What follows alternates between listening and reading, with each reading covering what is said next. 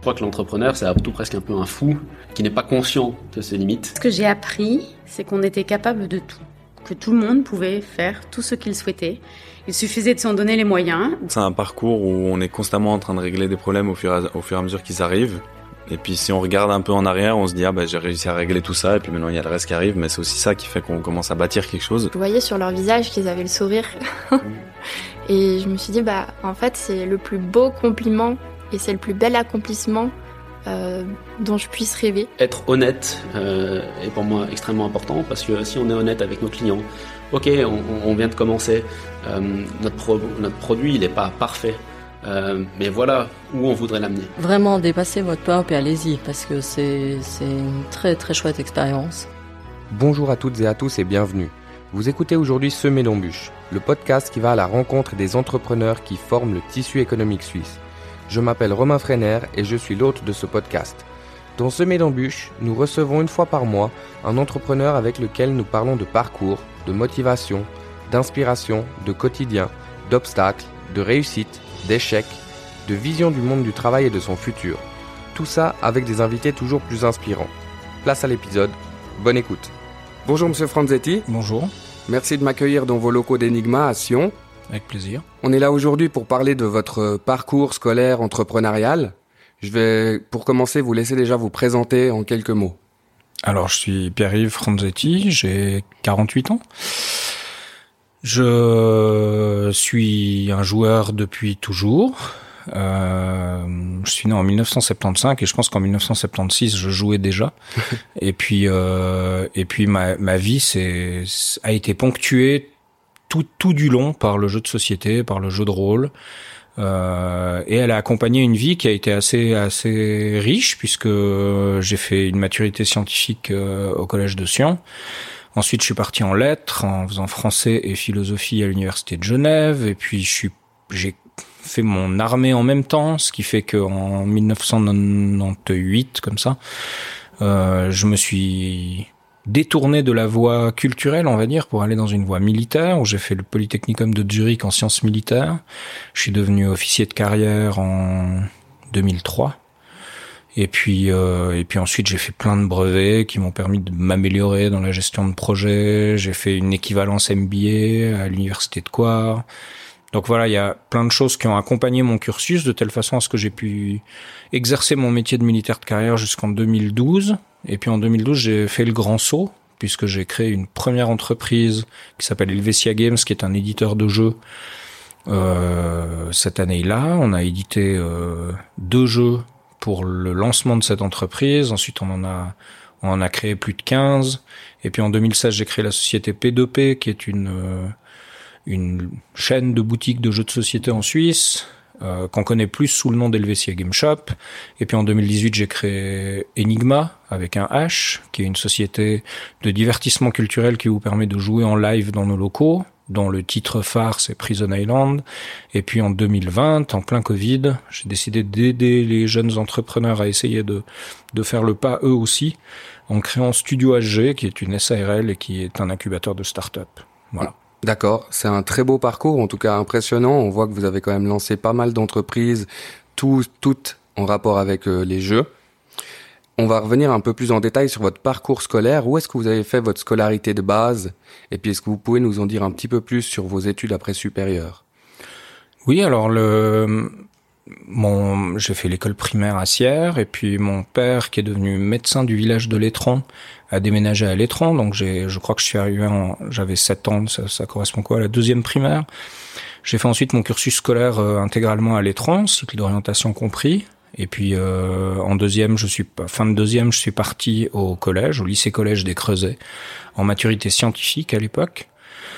Il m'a fallu six ans pour faire ma maturité parce que j'ai eu un échec en troisième. J'étais quelqu'un d'assez indiscipliné quand même. et puis euh, et puis en 1995, j'obtiens ma maturité qui me permet de partir à Genève. Et là, j'avais euh, j'avais un un entourage qui m'expliquait que si on partait à l'université, il fallait faire soit médecin, soit avocat, sinon ça servait à rien. Mais déjà à l'époque, moi, je rêvais de littérature. Alors j'ai fait une année de droit, mais en écrivant mon premier roman. Euh, cette année de droit, je pense que j'ai suivi deux mois.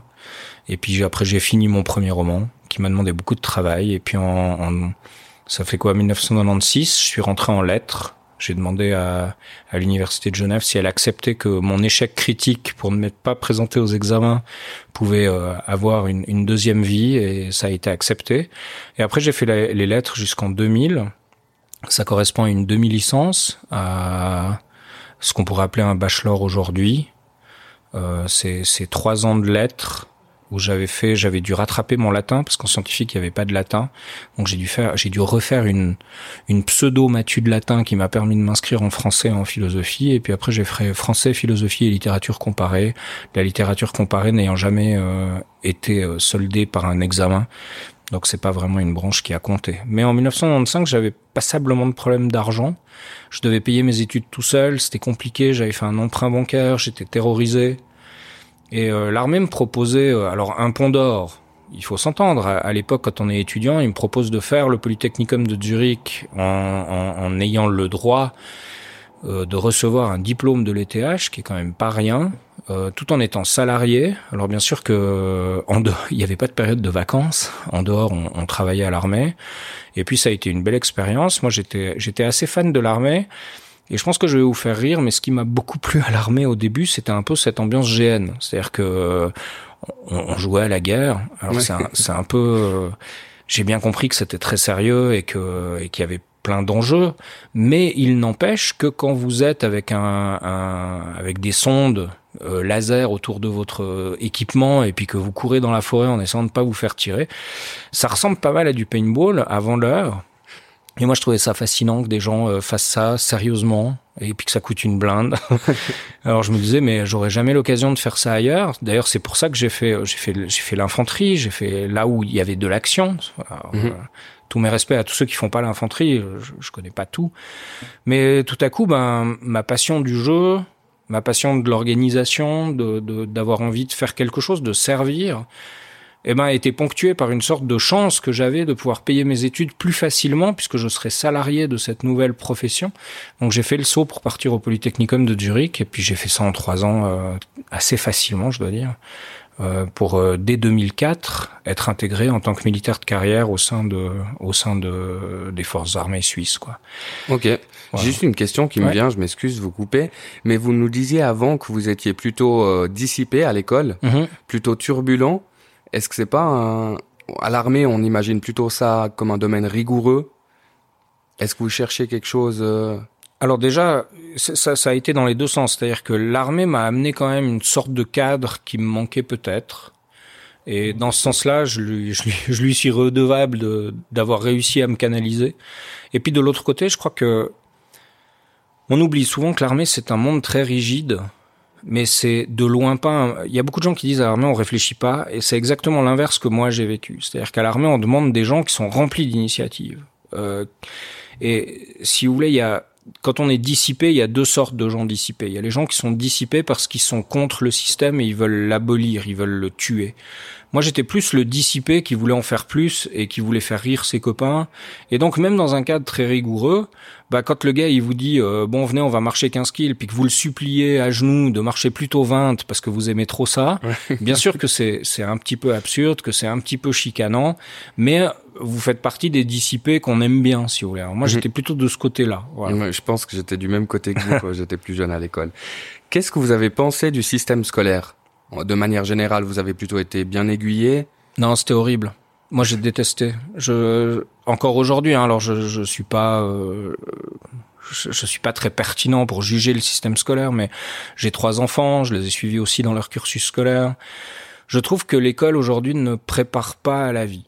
Hmm, je suis assez fasciné que on puisse arriver à 20 ans et puis que on sache euh, que le silex permettait de faire du feu à l'époque préhistorique, ce qui est pas absurde du tout, mais qui pour moi fait partie de, de la connaissance générale, on va dire. Mais par contre, on est incapable ben, de contracter une assurance maladie qui est obligatoire en Suisse, on est incapable de remplir sa feuille de sa déclaration d'impôt, on est incapable de savoir quelles sont les obligations, par exemple d'avoir une assurance ménage, d'aller voter. Enfin, je trouve incroyable que tous les actes citoyens, que toute l'organisation économique du pays ne soit pas enseigné dans l'école primaire. Enfin, primaire, j'entends dans l'école obligatoire, voilà. Ouais. Et je, le- je le remarque ben, parce que j'ai des employés. On a eu jusqu'à jusqu'à une trentaine d'employés ici. Euh, la plupart des gens sont pas aptes à remplir leur métier au moment où ils arrivent, qu'ils aient 20 ans ou 50 ans. C'est-à-dire qu'il n'existe plus aujourd'hui dans des entreprises comme la mienne de métier tout fait. Aujourd'hui, une secrétaire, il faut qu'elle soit un peu plus qu'une secrétaire. Il faut qu'elle sache euh, écrire, lire. Il faut qu'elle sache l'allemand. Il faut qu'elle sache aller sur Facebook, faire des stories. Il faut que, voilà. C'est quand vous êtes 200 dans une entreprise ou, ou 2000, je pense que vous pouvez vous, vous attacher les services d'une personne qui ne sait faire qu'une seule chose. Moi, dans mon entreprise, j'ai besoin de personnes qui savent en faire 30. Et chaque personne doit être capable non seulement de d'en faire 15 toute seule, mais de remplacer les autres dans cinq autres domaines pour trois personnes différentes. Ce qui fait que ben, ces gens, ils se forment sur le tas. Ces gens, ils sont confrontés. Vous savez, moi, la, phrase que je déteste le plus dans mon entreprise, c'est on a toujours fait comme ça. Parce qu'en fait, on fait jamais rien comme on a toujours fait. Parce que ça marche pas. Si on a besoin d'évoluer, on a besoin d'aller de l'avant. En fait, ce qu'on a toujours fait comme ça, on sait exactement ce que ça apporte comme résultat. Et même le temps, ben, rend ces choses-là obsolètes. C'est-à-dire qu'on est obligé d'avoir des gens qui sont créatifs, qui vont au-delà de ça, et puis qui, qui, qui font preuve d'initiative, d'intelligence, de, mali, de, de, de malignité. Euh, pas dans le sens méchant, hein, dans le sens euh, d'être malin, Mhm. de, de s'en sortir avec les outils qu'on leur donne. Et l'école les prépare pas à ça. Mhm. Par contre, peut-être que c'est maintenant et puis que demain ce sera mieux. Enfin, j'entends, je suis pas, un- je suis pas, je combats pas l'école. Mhm. De toute façon, c'est super qu'il y ait des gens qui aient au moins une base commune pour qu'on puisse lire, écrire, se parler sans avoir à, à déjà passer ce pas-là. C'est-à-dire que l'école, elle, elle remplit au moins la fonction d'apprendre à lire, écrire et d'avoir une certaine culture générale. Oui. Voilà. Et donc, du coup, quelle, quelle branche, selon vous, serait indispensable qu'on ajoute? Alors je pense que euh, il manque beaucoup de disciplines culturelles. Je pense qu'on apprend à lire, mais pas à lire des livres. On donne pas le goût de la littérature, le goût du cinéma. On danse pas assez à l'école. Euh, je, pense qu'on fait pas assez de jeux de société, par exemple. Euh, L'école est souvent, il, il dit souvent qu'ils sont ludiques, mais il faut savoir que c'est pas vrai en fait. Euh, Ça c'est juste un mot à la mode qu'on a inventé pour faire croire que l'école c'était bien mais c'est pas ludique du tout. Euh, je prends toujours le même exemple, c'est-à-dire que si vous dites à un enfant, viens, on va jouer au jeu de loi, ça va te permettre d'apprendre à compter, au moins jusqu'à 6 puisque le dé est à 6 faces. Ben, l'enfant, il détestera ce jeu. Maintenant, vous lui dites, viens, on oublie euh, l'apprentissage et on va jouer, on va aller faire un jeu de loi. Ben, à la fin, il sera tout content. Et puis, son apport, c'est d'avoir appris à compter jusqu'à 6. Mais ça, c'est un dommage collatéral du jeu. Il faut jamais dire qu'un jeu est éducatif. En fait, c'est un paradoxe. Un jeu éducatif, ça existe pas. Les gens qui font ça, c'est des gens qui connaissent rien, puis qui veulent faire de la pub en utilisant des mots modernes dans un truc qui n'existe pas. Si ça existait, ce serait une branche, ce serait quelque chose qu'on apprend, mais ça s'apprend pas parce que c'est juste un truc de débile, en fait. Donc moi, je, je combats ça. C'est-à-dire que je j'aime pas aller. Vous savez, tous les livres qu'on m'a imposés. Moi, je suis un grand lecteur. Je lis un livre par semaine, à peu près un roman par semaine tous les livres qu'on m'a demandé de lire à l'école, je les ai haïs. Je les ai détestés. En fait, rien que de créer dans la lecture une obligation m'a posé un problème. Et c'est dommage, parce qu'en tant que grand lecteur, j'étais le premier fan de ce genre de choses. Alors aujourd'hui, j'y suis revenu. Je pense que c'est c'est aussi moi le problème, c'est-à-dire que j'étais peut-être un petit peu allergique à- à- aux obligations, j'en sais rien. Ce que je sais, c'est qu'on peut amener le goût de la littérature aux gens en choisissant le bon livre, les bonnes séquences à lire, et peut-être en, en étant passionné. C'est-à-dire que moi, les profs dont je me souviens le plus, c'était des gens qui adoraient leur matière. Ceux que j'ai détestés le plus, c'est ceux qui venaient et qui lisaient leurs cours. Parce que cela m'apprenait rien, en fait. Pour lire, autant qu'ils me laissent une heure de libre, je lisais plus vite que eux qui me faisaient lire. Vous voyez ce que je veux dire?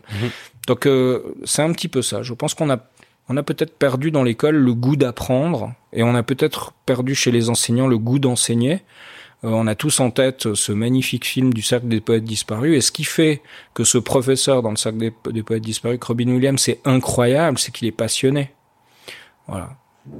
C'est ma petite critique envers l'école, mais merci à tous les enseignants, à tous ceux qui travaillent dur. Enfin, je suis sûr que c'est un métier très très compliqué, et puis que quand ils m'entendent parler, ils se disent euh, mais c'est qui machin qui a jamais enseigné de sa vie, euh, qui nous fait la leçon?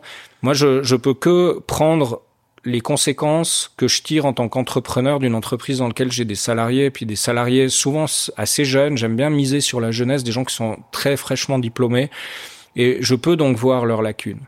Et donc ma conclusion, si vous me permettez, c'est juste qu'il y a trop de lacunes pour moi, mais en même temps, il y a tellement une base solide qu'on peut les combler assez vite. Voilà, donc ça, ça fait à la, c'est un peu, c'est un peu un truc suisse. Il y a un peu un compromis, c'est-à-dire que l'école n'est pas nulle, Mhm. Mais, euh, mais elle, elle remplit pas sa fonction de préparer des gens au monde économique. Par contre, elle est suffisamment excellente pour que ces gens-là soient pas trop dépaysés quand ils rentrent dans le monde économique. Je suis assez d'accord et c'est franchement une très belle analyse de l'école que vous m'avez faite. Est-ce que votre parcours scolaire a quand même à quelque part influencé votre parcours d'entrepreneur ou pas du tout? Alors pour moi, mon, parcours scolaire, il est, je, je crois, c'est une question compliquée dans le sens où aujourd'hui c'est un peu à la mode de dire j'ai jamais fait d'école, j'ai jamais rien appris, puis je suis devenu chef d'entreprise, c'était magique. Moi, je suis pas de cette classe-là. Moi, je pense que l'école, mais l'école, n'importe quelle chose que vous faites dans la vie, qu'elle soit validée par un brevet ou pas, qu'elle soit qu'il y ait un papier au bout ou pas, euh, elle vous permet de remplir votre caisse, à outils de vie, euh, d'être confronté à des problèmes et d'essayer de les résoudre avec les moyens que vous avez appris. C'est clair que quand vous êtes comme moi, chef de projet de type A, je crois que ça s'appelle, bah vous avez plein d'outils dans votre caisse à outils pour gérer un projet comme éditer un jeu. C'est beaucoup plus facile pour moi, j'imagine, que pour le gars qui a jamais fait ce cours-là ou qui a jamais été chef de projet. Maintenant, ça ne veut pas dire que si vous l'avez pas fait, c'est pas, il n'est pas possible de le faire. Vous voyez ce que je veux dire? Pour moi, le seul métier peut-être très qui permet d'être contre ce que je viens de dire, c'est la médecine. C'est-à-dire qu'à un moment donné, quand vous apprenez à être médecin, ben, vous êtes médecin, vous avez le droit de faire des trucs que personne n'a le droit de faire, comme ouvrir un ventre pour vous enlever une appendicite. Vous voyez ce que je veux dire? Oui. Mais ça reste un des derniers métiers. C'est-à-dire qu'aujourd'hui, la plupart des métiers peuvent être faits par n'importe qui qui a beaucoup de volonté beaucoup de, de, de, de volonté d'apprentissage et puis qui à la fin peut être euh, architecte, euh, je sais pas moi, euh, vendre des assurances, créer une entreprise de qui, qui vend des denrées alimentaires, faire une pièce de théâtre. Enfin, il y a plein de métiers. Alors bien sûr, le médecin n'est pas le seul qui est protégé. Hein. J'imagine quand vous construisez une maison, à la fin, c'est quand même bien qu'il y ait un gars avec un papier qui vous dise qu'elle va pas tomber. Vous voyez ce que je veux dire? Mais il faut bien comprendre la nuance de ce que je dis. C'est-à-dire qu'aujourd'hui, je pense que les outils sont là et Internet a, a été un boom incroyable. Les outils sont là pour que l'apprentissage, pour des gens motivés et passionnés, soit plus rapide et soit peut-être meilleur que celui qui vous est enseigné avec un brevet au bout. J'ai par exemple dans mes connaissances des gens qui ont fait les lettres, mais qui ont échoué aux examens finaux. Ce qui est intéressant, c'est qu'ils sont à peu près aussi formés que s'ils les avaient réussis. Pour ceux dont je, pour l'utilité que j'en ai moi. Maintenant, bien sûr, pour enseigner au collège, où on vous demande d'avoir un papier, bah, si vous n'avez pas le papier, vous enseignez pas. C'est très différent par rapport à ce que vous voulez en faire. Et aujourd'hui, si vous regardez le nombre de métiers qui nécessitent d'avoir un papier pour pouvoir le faire, si vous l'avez pas, vous ne pouvez pas le faire, il se réduit comme peau de chagrin. Et le, la nouvelle bulle qui est en train d'éclater, c'est celle de l'intelligence artificielle. Et je pense qu'on a beaucoup de métiers qui vont se remettre en question et beaucoup qui vont disparaître. Et je pense que c'est un bien. Moi, je suis vraiment persuadé que, vous voyez, à l'époque, on avait des secrétaires qui savaient faire de la sténo. Ben, elles ont disparu et c'est normal parce que l'informatique a, a, créé des, des secrétaires euh, plus faciles. On peut revenir en arrière, on peut supprimer, on peut déplacer des, des blocs de texte, on peut les souligner, on peut voilà le typex sur la feuille à réécrire des pages à 4 parce qu'on s'était trompé. Ça, ça n'existe plus et c'est un bienfait. C'est-à-dire que je suis pas sûr que l'humanité va va perdre de perdre certains métiers parce que ces métiers vont se recomposer, vont se recréer et ils vont devenir encore plus impactants et donc ça va être trop bien. Donc moi je me réjouis des secrétaires de demain, des illustrateurs de demain, des avocats de demain, des médecins de demain. Voilà, j'ai pas de problème avec ça. Mmh. Puisqu'on est en train de parler d'IA, il y a aucun côté des IA qui qui vous font peur? Vous pensez vraiment que ça va être que bénéfique pour euh... Non, alors il y a plein de côtés qui me font alors qui me font pas peur. Il y a plein de côtés qu'il va falloir légiférer. Oui. Mais il va falloir légiférer pour sauver l'éthique, pas pour sauver des professions. C'est-à-dire que, prenons mon cas, là je pense que je vais avoir la moitié d'internet qui va qui va s'exciter avec ce que je vais dire là. Prenons mon cas. Moi, je travaille avec des illustrateurs. Forcément, il y a des gens qui illustrent mes jeux, qui illustrent tout ce que je fais. Euh, pour sortir un jeu à 15 000 exemplaires que je vais vendre dans le monde entier, je vais jamais m'attacher les services d'une IA. Jamais. Je vais m'attacher les services d'un vrai illustrateur qui aura mis dans ses dessins un peu de son âme. Parce que quand on joue à un jeu, on voit l'âme de l'illustrateur qui l'a fait. Et une IA est incapable de mettre de l'âme dans un dessin. Et ça, ça n'arrivera certainement jamais. Cet illustrateur-là, lui, j'espère qu'il gagnera du temps en me proposant des variantes de ses dessins en utilisant l'IA pour l'aider à dessiner. Mhm. Ça veut dire qu'à la fin, le produit final, ce sera quand même un dessin fait par un illustrateur.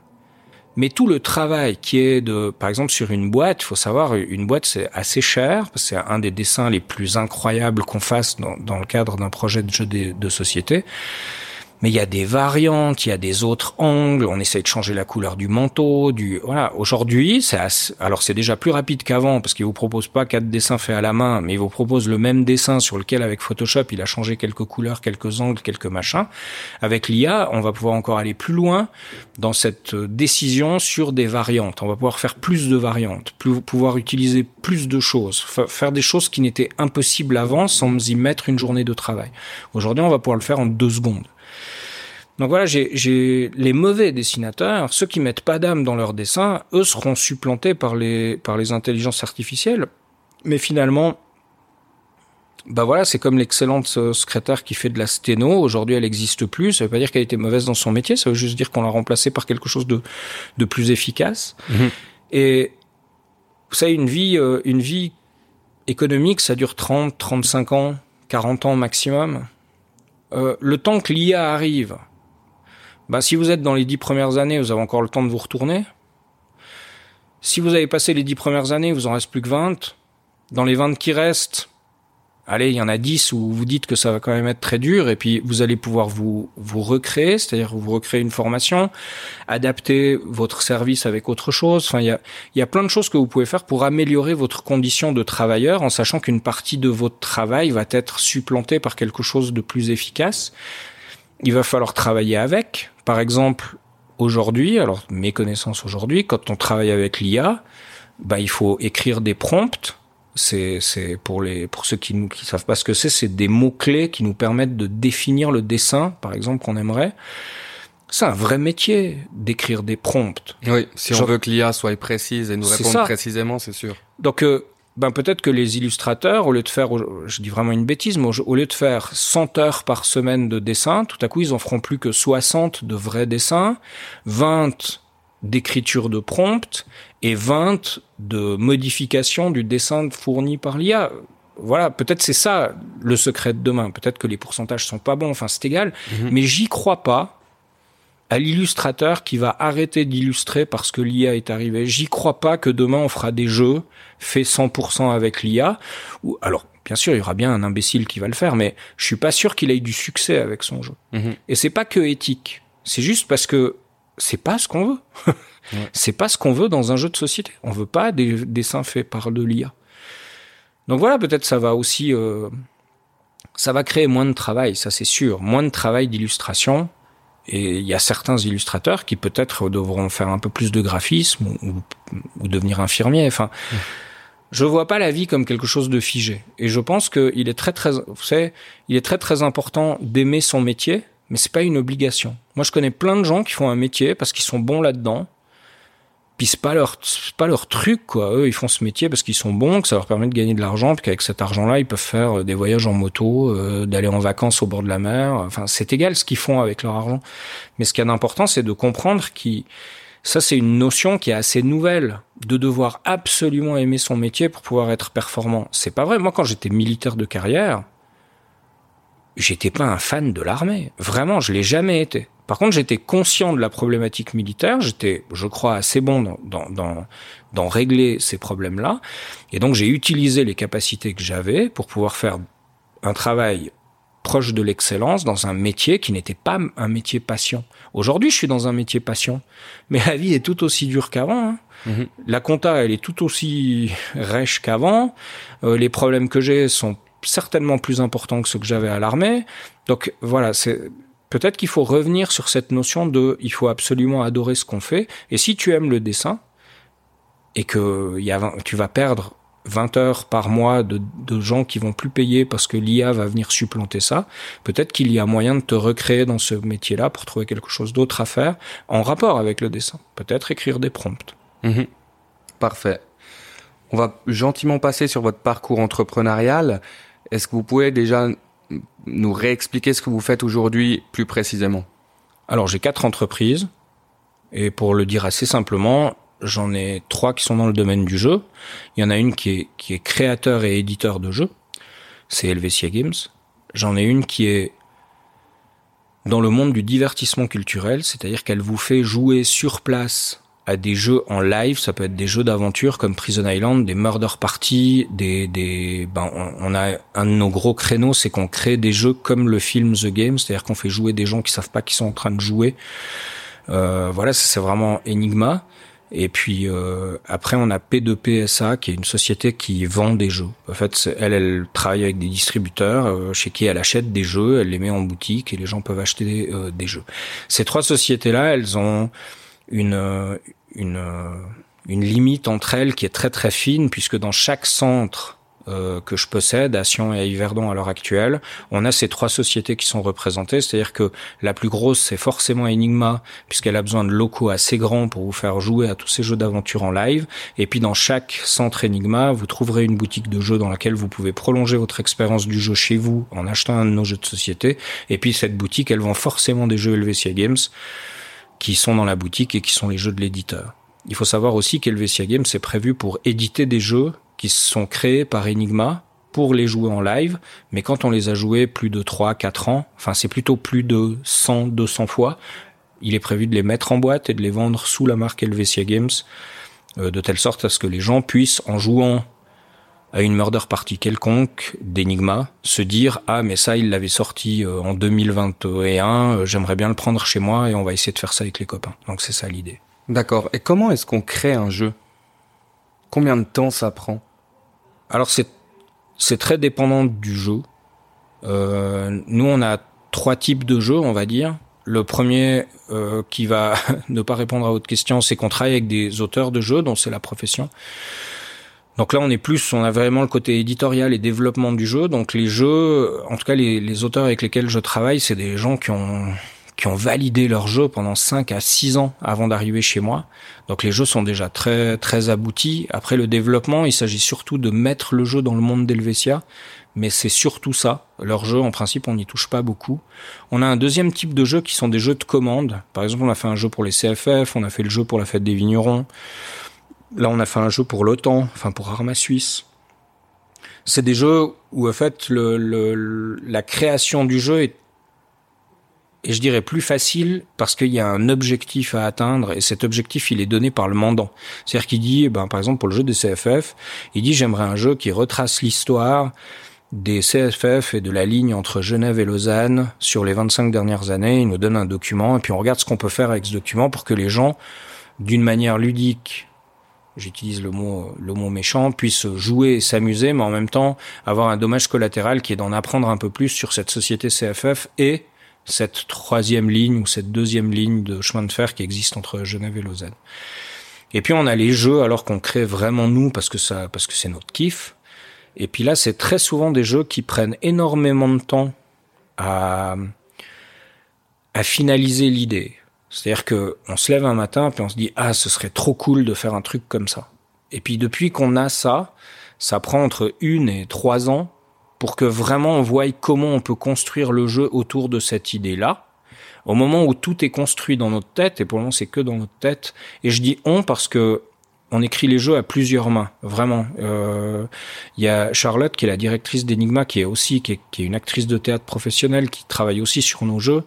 Très souvent, c'est soit elle qui a l'idée, et c'est moi qui le développe, ou l'inverse. Et puis après, on a au sein de la société des gens qui se transforment en scénaristes, qui sont souvent des maîtres de jeux de jeux de rôle ou des gens qui ont travaillé dans ce domaine-là, qui viennent un samedi et on développe le jeu avec eux de telle façon à ce qu'ils puissent avoir une, première, un premier prototype qui soit jouable et testable pour voir si le jeu il marche ou pas. Et la phase de l'idée, c'est entre 1 à 3 ans. La phase de développement, c'est à peu près 6 mois. Moi, je refuse de travailler sur un développement plus de 6 mois, parce qu'après, je commence à m'ennuyer. Puis si je m'ennuie, alors ça veut dire que le jeu n'est pas si bien. Mhm. Il faut pas oublier qu'après, il y a aussi une vie. Hein. Le jeu, il a une vie quand il est sorti. Il va falloir l'accompagner pendant deux à trois ans, à le présenter à tout le monde, etc. Donc, il faut que ça aille plutôt vite, la phase de développement. Puis après, la phase éditoriale, alors c'est une gestion de projet jusqu'à ce que le jeu soit prêt à être joué, mais c'est encore six mois, de telle façon qu'on puisse faire les tests, l'ergonomie, les illustrations, et puis après la production, quoi. Et selon le matériel qui est dans le jeu, que ce soit pour nos murder parties, hein, ou ou que ce soit pour nos jeux d'édition euh, tout à fait classiques, ben des fois on doit travailler avec la Chine quand il y a des figurines ou des dés, euh, des fois on travaille avec l'Allemagne ou la Pologne, on travaille aussi si on peut et le maximum possible avec la Suisse pour tout ce qui est impression, pour tout ce qui est carton. Donc ça dépend vraiment de qui peut nous proposer un professionnalisme dans ce qu'on demande ou ce qu'on recherche. Voilà. Donc ça prend entre 1 à 5 ans. D'accord. Comment est-ce que vous avez compris que vous étiez fait pour l'entrepreneuriat? À quel moment est-ce que vous avez eu le déclic entre l'armée et vous vous êtes dit je vais me lancer maintenant à mon compte euh, pour créer des jeux? Alors la question est assez rigolote parce que je me suis jamais vraiment euh, considéré comme un entrepreneur jusqu'à très récemment. Au fait, je crois que c'est quand j'ai créé l'incubateur à startup que je me suis dit voilà, je suis un entrepreneur et je peux donner quelque chose à d'autres euh, à d'autres personnes. Mais j'ai toujours été un employé et puis euh, et puis même quand j'ai créé Helvetia Games au début, moi mon idée c'était d'en faire une petite entreprise dans laquelle euh, dans laquelle on peut arrondir nos fins de mois et puis surtout s'éclater parce que c'était pas une question d'argent. Et plus j'avançais, plus je comprenais que chaque en fait, si vous voulez, quand vous êtes payé euh, par un employeur, vous avez un prix de l'heure. C'est égal, il est entre 20 francs et 300 francs ou 600 francs pour les avocats, vous avez un prix de l'heure. Et chaque fois que vous faites une heure de plus, bah finalement, ça augmente un petit pourcentage de la somme finale que vous allez recevoir à la fin du mois. Quand vous vous lancez dans l'entrepreneuriat, votre prix de l'heure, il est à peu près à 50 centimes. Et donc, à ce moment-là, vous comprenez bien que si vous ajoutez 10 heures chaque semaine à votre travail, par exemple 5 heures le dimanche et 5 heures le samedi, bah vous augmentez drastiquement la somme que vous recevrez à la fin du mois. Et au fait, il y a un double effet qui se coule, c'est que non seulement de façon linéaire et, arithmétique, vous augmentez votre revenu, mais surtout vous augmentez les chances que votre prix de l'heure double. Parce qu'au début, il est à 50 centimes, mais on espère bien qu'il arrivera en tout cas à 30, 40 francs pour que vous puissiez subvenir à vos besoins. Et donc très vite, vous vous dites, ouais, mais est-ce que ça vaut Maintenant, je dois prendre le risque d'investir plus de temps dans mon entreprise pour faire doubler mon prix de l'heure plutôt que de travailler plus dans l'entreprise qui me paye déjà pour pouvoir euh, pour pouvoir augmenter mon salaire final. Et ce passage-là, il est très difficile parce que c'est un rapport de. Là, vous sautez en parachute, c'est-à-dire que vous dites, ok, d'un côté, je reçois, allez, 100 balles de l'heure, je bosse deux heures de plus, j'ai 200 balles de plus. C'est pas dit qu'il me laisse, c'est pas dit qu'il y ait des heures sup à faire, c'est pas dire qu'il, c'est pas dit qu'il me les paye, c'est pas dit, etc., etc.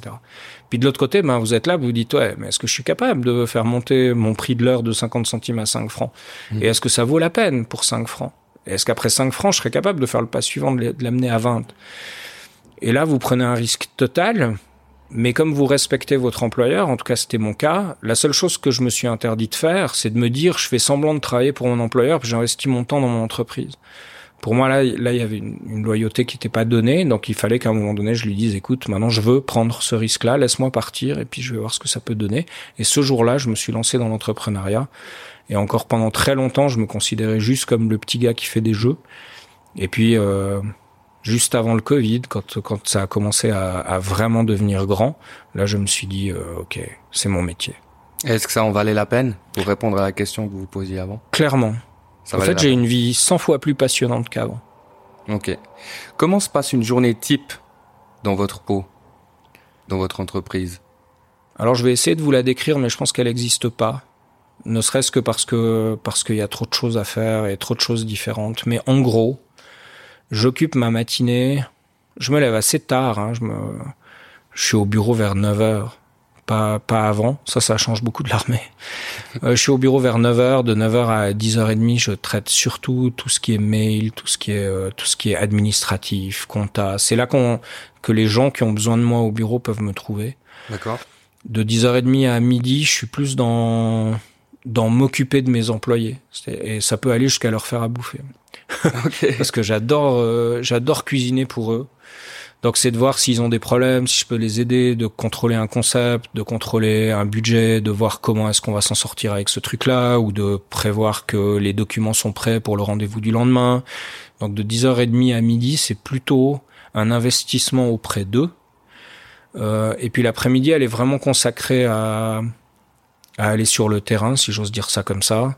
C'est là que je viens que je fais mes rendez-vous, c'est là que je vais voir à Yverdon si ça se passe bien, que je viens voir ici, c'est là que que je vais chercher de l'inspiration, c'est là que je vais acheter du matériel, c'est là que je travaille avec mes scénaristes et avec les gens qui créent des jeux autour de moi pour qu'on puisse euh, faire aboutir un jeu. On arrive gentiment à 17h où pour moi c'est l'heure de l'apéro et c'est plutôt rigolo de dire ça comme ça, mais en fait j'ai besoin d'un moment où on continue à discuter avec mes employés, mais plus dans un cadre de travail. Donc en principe, on s'échappe d'ici. On va dans un bar ou quelque chose comme ça, on boit un verre. Parce que très vite, ça va reprendre le travail. C'est-à-dire que mes soirées sont presque toutes remplies. Parce que soit je dois animer un jeu euh, de type Murder Party dans les locaux d'Enigma, soit j'ai des phases de test pour des jeux qui sont en cours de, développement pour être sûr qu'on puisse les sortir à l'heure. Euh, et puis de temps en temps, je dirais que c'est allez deux soirs, trois soirs par semaine, j'ai quand même ma liberté de pouvoir rentrer chez moi et puis de mhm. regarder un film ou de, de bouquiner, euh, etc. Donc ça, c'est ça. Une matinée euh, administrative, une après-midi créative et une soirée de test. Ok. Comment est-ce que vous décririez votre parcours en tant qu'entrepreneur? Est-ce qu'il a été compliqué? Est-ce que c'est semé d'obstacles? Est-ce que c'est euh, assez facile et linéaire? Non, c'était c'était très dur, ça l'est toujours. C'est très dur parce qu'en fait, en particulier dans le monde dans lequel je suis, en tout cas peut-être, c'est-à-dire la culture, le divertissement, on a l'impression qu'on fait ça pour amuser les gens, pour les rendre heureux, pour, euh, pour qu'ils viennent et qu'ils passent un bon moment.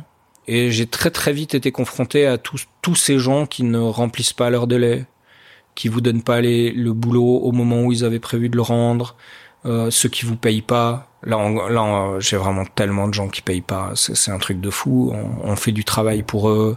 Il faut deux ans pour obtenir un paiement. C'est tout ce combat-là. Je m'y attendais pas. Mhm. Euh, on parle peu hein, de, de, ce genre de choses dans le monde de l'entrepreneuriat, mais moi, je pense que je vais pas dire que je connais euh, tous les tribunaux par cœur, mais euh, vraiment, il y a beaucoup de choses qui vont jusqu'au tribunal. Les, gens ont tous une, assurance protection juridique et ils ont oublié qu'on pouvait juste s'asseoir, se serrer la main et puis essayer de trouver un accord. Ils déposent tous plainte très vite, etc. Donc il y a beaucoup de choses à régler qui sont pas mon métier. Moi, mhm. j'ai pas envie de faire ces choses-là. Mais bon, quand on vous demande votre avis euh, dans un tribunal, il faut aller le donner. Vous voyez ce que je veux dire? Bien sûr. Donc euh, cette partie dans longue, monde économique, euh, nœud de vipère. Euh, je m'y attendais pas du tout. Et je m'en passerai bien. Ok. La question suivante, elle rejoint un peu ce que vous, vous venez de dire, mais quelle a été votre plus grosse difficulté? Là où, un moment où vous vous êtes dit, là, est-ce que je vais réussir à passer outre ou est-ce que je vais rester sur place? Alors, si je résume, j'ai, c'est l'homme l'homme m'a rendu le plus de plaisir et à la fois le plus de difficultés de ma vie entrepreneuriale. C'est-à-dire qu'il n'y a rien de plus beau que de tomber sur une équipe, sur des gens motivés, sur des gens qui travaillent pour vous, que ce soit des partenaires ou des employés ou, des, actionnaires, ou c'est égal au fait. Mais chaque fois que vous tombez sur la bonne personne, ça, ça multiplie par mille l'effet que vous escomptiez. Et puis en même temps, ils sont très très peu nombreux, mais quand vous tombez sur un sale con, si j'ose me dire ça comme ça, ou si on tombe sur sur quelqu'un qui veut votre peau ou vous faire du mal, et moi, je crois que les pires, c'est ceux qui ont été jaloux de ce que je faisais et qui ont essayé de s'en emparer. Ces gens-là, ils, ont les moyens en Suisse de vous faire mais des misères, mais c'est exponentiellement intolérable par rapport au métier que vous faites. Mhm. Et ceux-là, j'en ai vécu quatre là, quatre euh, sur ma vie d'entrepreneur. À chaque fois, ils m'ont fait douter. D'ailleurs, si on a quatre entreprises aujourd'hui, C'est pas parce que je le voulais, c'est pas parce que je suis un, gros malin qui a séparé euh, ses activités. C'est parce qu'à chaque fois, j'ai tellement eu peur de, perdre une entreprise suite à des attaques euh, à boulet rouge sur des choses que je faisais. Ça a été jusqu'à essayer de mettre en faillite pour une somme que je n'avais jamais dû. Mhm. C'est-à-dire qu'il y a des gens qui ont réussi à faire croire que j'avais un contrat avec eux alors que c'était pas le cas. Puis ça a été jusqu'à se retrouver devant le juge pour une prononcer, pour prononcer une faillite alors qu'il n'y avait pas de contrat entre nous. Alors après, ça s'est très bien passé parce que le juge a dit c'est, c'est vous êtes vous êtes débile ou quoi? Puis il a dit oh pardon, je me suis trompé et puis ça s'est arrêté là. Mais ça un instant, il vous a fait perdre du temps et puis de, de l'argent et de l'argent. Ouais. Et c'est irrémédiable en fait. Euh, vous récupérez jamais euh, tout le mal qu'on vous a fait. Et donc là, j'ai souvent douté. Et si j'ai créé des entreprises et que j'ai séparé les activités, c'est parce que j'espérais qu'aucune ne meure en entraînant les autres. Et puis alors, force est de constater que maintenant, ça fait euh, ça fait 12 ans que je fais ça et qu'il n'y en a aucune qui est morte. Donc tant mieux. Mhm. Et je touche du bois. Et j'espère que ça continuera comme ça. Et puis finalement, c'est ils sont tellement peu et ils sont tellement minables ces gens-là qui peuvent pas noircir le tableau de, du plaisir que j'ai moi en tout cas à être entrepreneur. Mhm. Pour moi, être entrepreneur, c'est créer des emplois, c'est remplir au plus proche de, de la perfection le métier pour lequel je suis fait, euh, c'est-à-dire créer du divertissement et de la culture pour les gens. Et puis c'est résoudre des problèmes. Et puis résoudre des problèmes, bah c'est c'est pas moi qui choisis les problèmes que j'ai. Par contre, c'est mon métier de les résoudre. Mhm. Et c'est qu'une petite partie de mon métier, les deux premiers points étant beaucoup, beaucoup plus importants dans le daily business. À l'inverse, quel a été votre plus grand accomplissement? La chose, une chose dont vous êtes vraiment fier, où vous vous êtes dit là, vous avez passé un cap, ou ça peut être tout à fait quelque chose de relativement simple? Alors, il y en a eu énormément. Il y a eu le premier jeu édité, il y a eu euh, la première fois qu'on en a vendu euh, plus de 1000 en un mois. Euh, il y a à chaque fois que des gens viennent faire des, des studios Enigma et qui, qui nous font des éloges à la fin tellement ils ont kiffé. Mais peut-être que celui qui m'a rendu le plus incroyablement fier de notre équipe, c'est le Covid. C'est-à-dire que le Covid, ça a été horrible. Mais vraiment, ça a été un truc. Je crois que les gens se rendent pas compte. On nous a tellement baladé, menti. On nous disait qu'on allait nous aider, mais les aides, c'était presque rien. On a protégé les employés, mais à la fin, on a quand même tout payé pour eux. C'était horrible. Et d'avoir réussi à surmonter tout ça avec toute l'équipe sans en perdre aucun, si ce n'est ceux de la vie euh, économique de tous les jours, mais sans en licencier à cause du Covid. Vous voyez ce que je veux dire? De se retrouver l'année passée à peu près en septembre et de comprendre que maintenant les problèmes que vous aviez encore, ils allaient pouvoir être résolus, ça a été un moment incroyable. Parce que jusque-là, c'était vraiment dur. Et je, je suis pas sûr que si ça revenait, je me réjouirais. Vous savez, il y a des gens qui disent maintenant j'ai résolu ce problème, il peut revenir, je sais comment faire. Ben moi je sais comment pas. Ouais. Voilà. On n'y est jamais vraiment préparé à ce genre de. C'est un peu comme euh, quand il y a un gars à 100 mètres qui vous tire dessus avec une kalachnikov puis que vous vous touchez le corps en disant mais je suis toujours là, j'ai rien, j'ai pas un trou, je saigne pas. mais vous y croyez pas, vous voyez ce que je veux dire. Oui. Et c'est juste que le type a pas su viser. Voilà. bah c'est un peu ça le Covid pour l'entrepreneuriat. Ok. Est-ce que la chance a quelque chose à voir avec là où vous en êtes maintenant? Oui, absolument. Par contre, elle se, la chance, elle se, elle se provoque, voilà.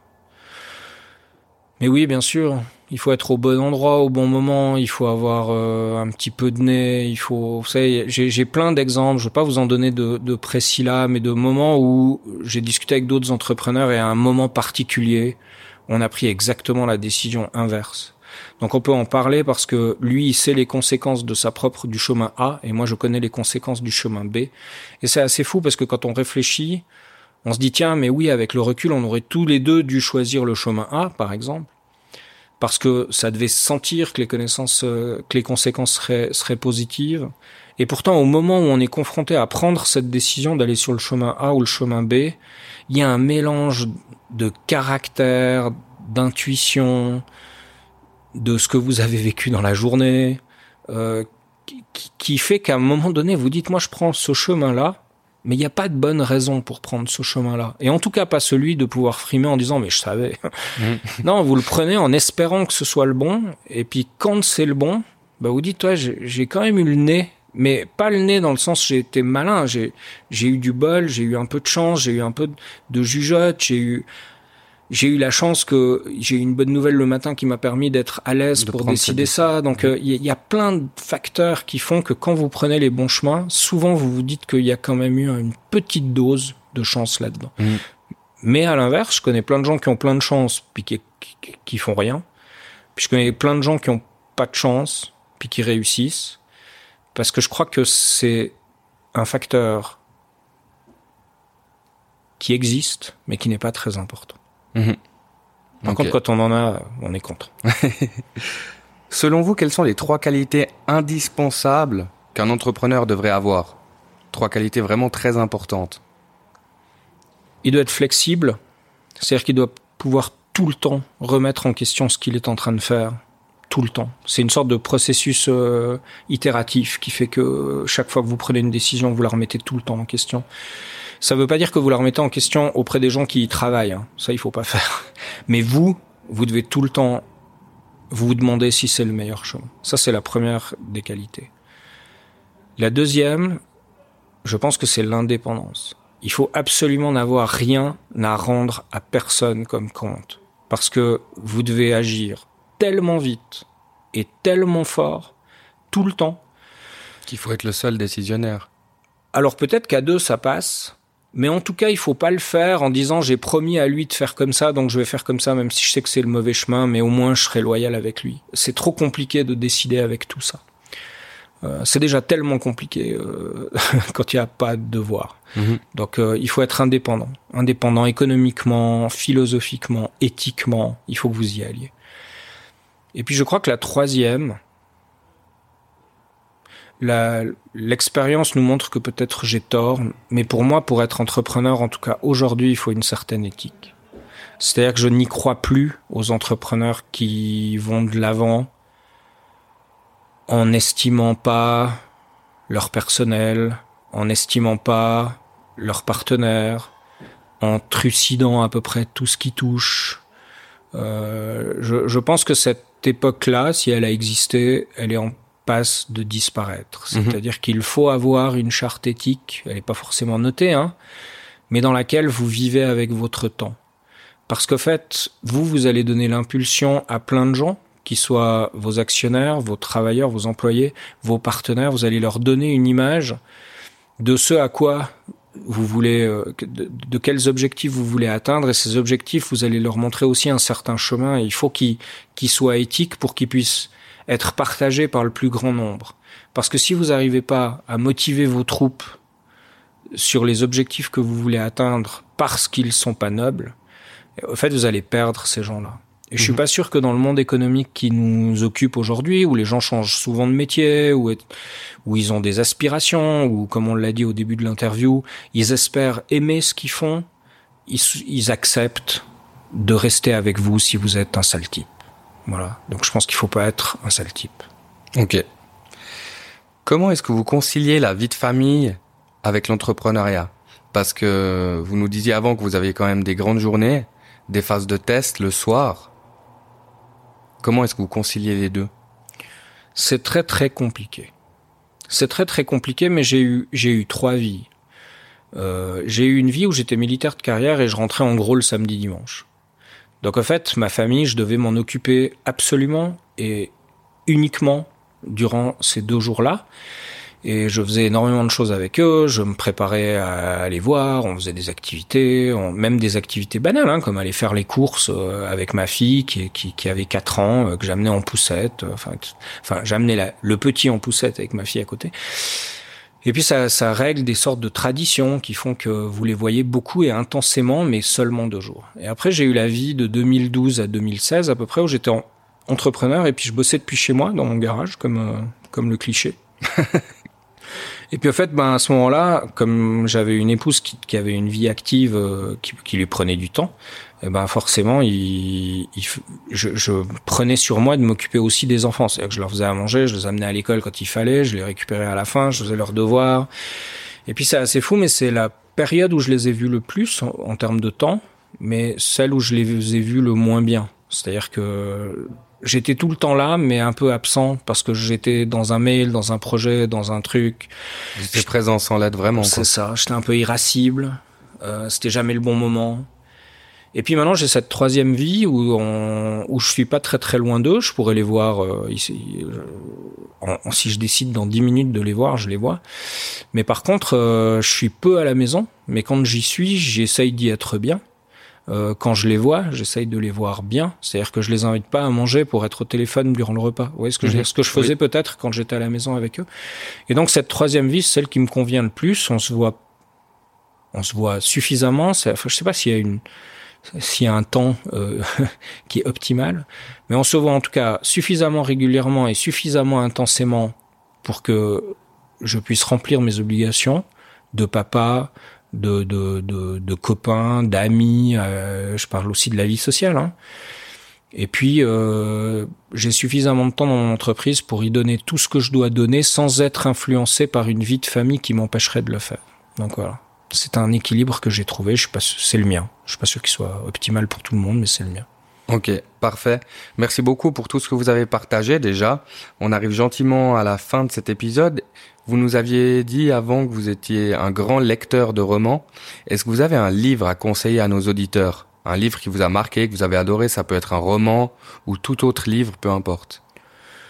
Alors des milliers, parce que euh, moi j'adore tout Alexandre Dumas, j'adore Agatha Christie et j'adore Stephen King. Donc là vous pouvez prendre n'importe quel livre, je vous le conseille. Dans le dernier gros coup de cœur que, j'aurais eu, il y a un, auteur suédois, si je me trompe pas, mais son nom m'échappe, qui a écrit une trilogie euh, dont le titre c'est 1793, 1794 et 1795. C'est une sorte de polar qui se déroule dans le Moyen Âge suédois. Et c'est très dynamique, très moderne. Et ouais, moi j'ai vraiment été bluffé. J'avais acheté le premier en disant tiens, on va voir ce que ça donne. Et j'ai adoré, vraiment. Ça, Je vous le conseille. D'accord. Et vous êtes plutôt team Kindle ou team papier encore pour les livres? Alors j'étais j'étais Team Kindle un- au moment où quand euh, je partais, je voulais pas porter 20 kilos de livres avec moi et en fait j'y suis revenu euh, parce que il y a aussi, enfin moi ma vie sociale est aussi autour des livres, c'est-à-dire que j'en parle avec mes amis, avec mes avec mes sœurs et on a envie de se les passer, on a envie de, de les annoter, on a envie de montrer un passage et le Kindle rend ça moins possible en tout cas pour moi. Donc je suis plus Team papier. D'accord. Est-ce que vous avez une citation qui vous inspire, qui vous représente? Alors euh, j'aime bien celle de Mark Twain, je crois, qui dit euh, ils ont réalisé l'impossible parce que personne leur avait dit que ce serait impossible. C'est vrai que celle-là, je l'aime beaucoup aussi. Est-ce que vous avez des réseaux sociaux auxquels on peut vous retrouver? Tout sera en description, mais si vous voulez les dire. Oui, alors je suis plutôt actif sur Facebook et sur LinkedIn. Euh, je suis assez nouveau, mais quand même actif sur Insta. Et puis j'ai créé il y a deux jours un compte TikTok pour essayer de comprendre comment ça marchait, mais euh, pour le moment je, je suis pas encore arrivé à, à savoir comment comment être actif sur ce réseau-là. D'accord. Dernière question, si vous aviez un seul conseil à donner à quelqu'un qui hésite à se lancer, quel serait-il? Si t'hésites, c'est trop tard. Je rajouterai rien de plus. Merci beaucoup, monsieur Franzetti. Merci à vous. Merci à toutes et à tous d'avoir écouté cet épisode jusqu'ici. Si vous êtes encore là, c'est sûrement que vous avez apprécié le podcast Semé d'embûches. La meilleure façon de me le faire savoir est de me laisser une note de 5 étoiles sur votre plateforme d'écoute préférée et de vous abonner au podcast pour ne pas rater le prochain épisode. En attendant celui-ci, vous pouvez me rejoindre sur les réseaux sociaux où vous aurez accès aux coulisses de la création de Semé d'embûches. À très bientôt. Bye bye